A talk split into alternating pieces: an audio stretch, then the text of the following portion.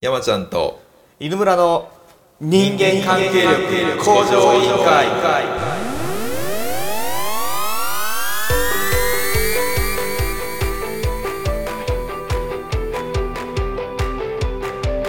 この番組は仕事も家庭も恋愛も全てうまくいくストレングスファインダーとサイグラムを利用したポッドキャストです。どうぞお楽しみください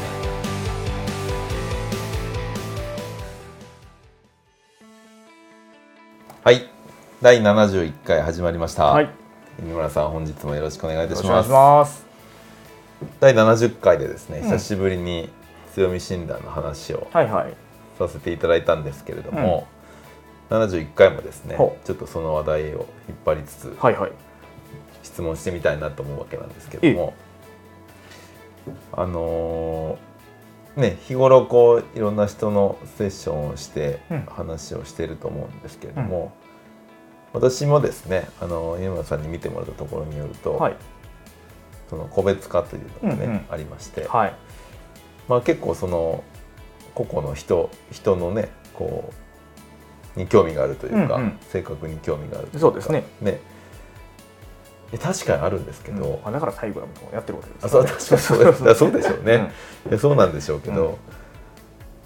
たまにですね、あもうなんかその人のいろんなことを考えすぎて、うん。なんかもう情報の波に溺れるというか、はいはいはい。人いろんな人言い過ぎるなってすごい実感として感じる瞬間があって、はい。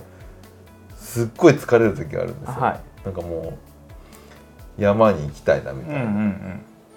そんな風になったりしないんですか？仕事僕ですか？はい。あめちゃくちゃありますあよめちゃくちゃあるんですね、うん。あよかった。毎日そうですあ安心しましたもうあのもうその人間関係のその性格いろんな人がいる中でうん。もう溺れているのがもう好きでたまらないのかと思ってました、実際はでも好きなんでしまあ、ょうね、好きなんでしょうけどね、うん。はい。例えばそ私もそのなんかそのスポーツされてる方とかでなんかこう練習したり走り込んだりとか、うん。まあ、筋トレしたりする時に、その筋トレしんどくないんですか？って言ったら、うん。しんどいですって多分言うじゃないですか、うん。全員、うん。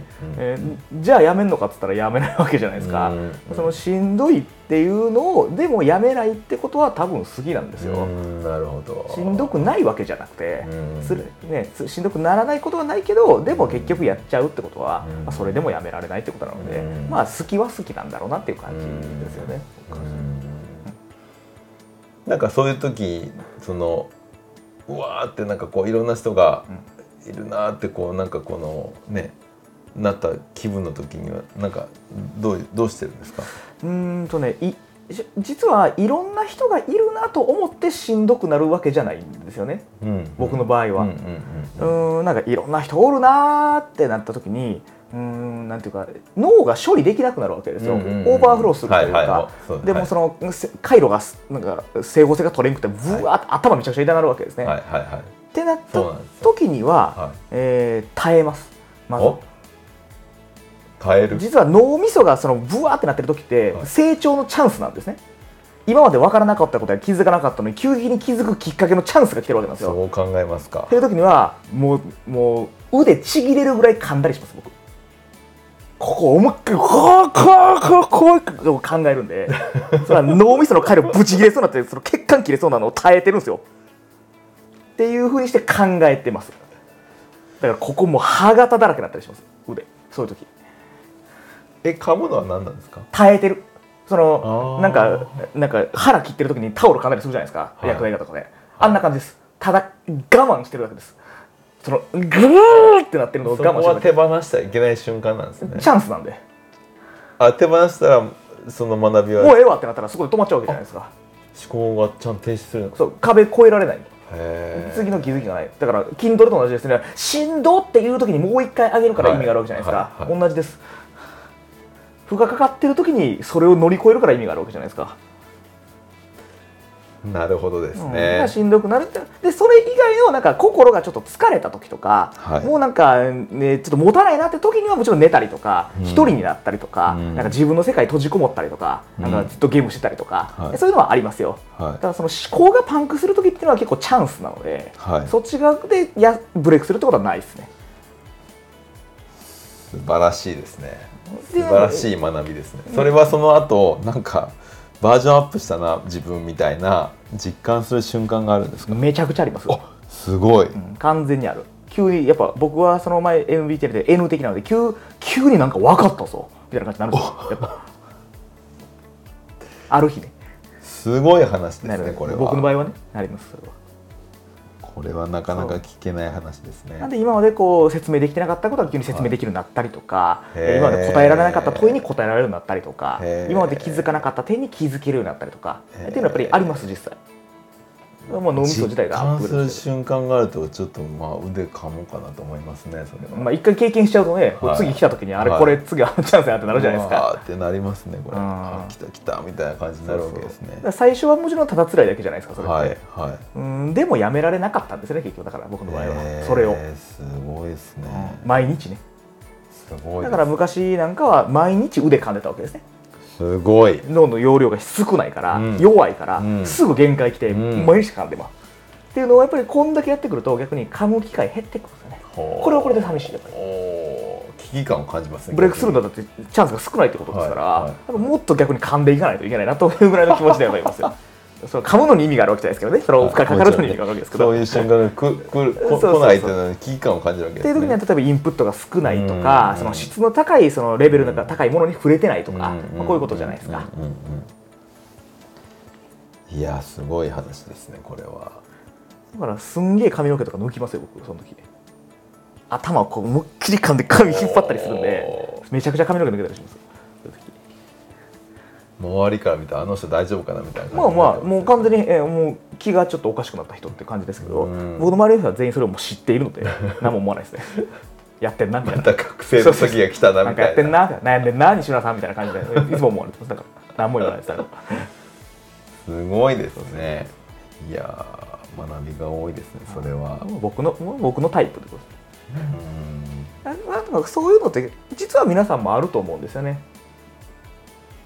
なんか分からなありますかね。分からなかったことが分かるようになったりとか、うん気づかなかったことに気づくような瞬間ってなんか一回なんか「え？っ?」てなるわけじゃないですか。うん。なんかああえあああなああこういうことかみたいな感じでこう、うん。なっていく瞬間って多分その例えば勉強とか、うん。なんか例えば資格試験するときになんか全然分からなかったけど急になんかあれなんか最近あれ分かるなこれみたいな感じにな,、ってくるあるじゃないですか、うん。まあ、やっぱそれっていうのはどんなことでも別に同じだと思うんですね。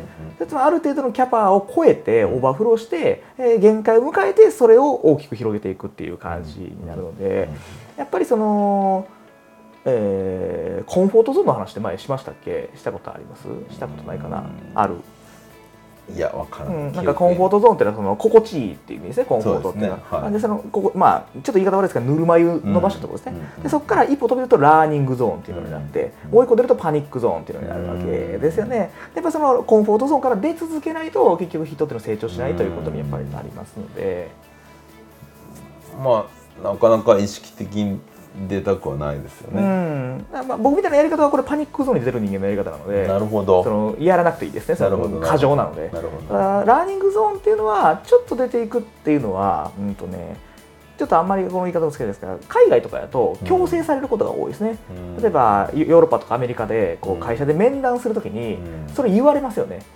君はちょっとこの半年間コンフォートゾーンにずっといた感じがするけどもそろそろそのコンフォートゾーンディスコンフォートゾーンまあコンフォートゾーン出るってことですがっていうのに出ていく必要があるんじゃないかなみたいなことを僕は思うよみたいなことを言われたりするんですよ。へ普通にね。だから例えばなんか制作の仕事だったら君はこういうことがすごく得意だよね。これ素晴らしい成果なんですけどただずっとそこに最近はいないですか？みたいな。ずっとコンフォートゾーンにとどまってるってことだと思いますよみたいな感じで言われたりするんですよ。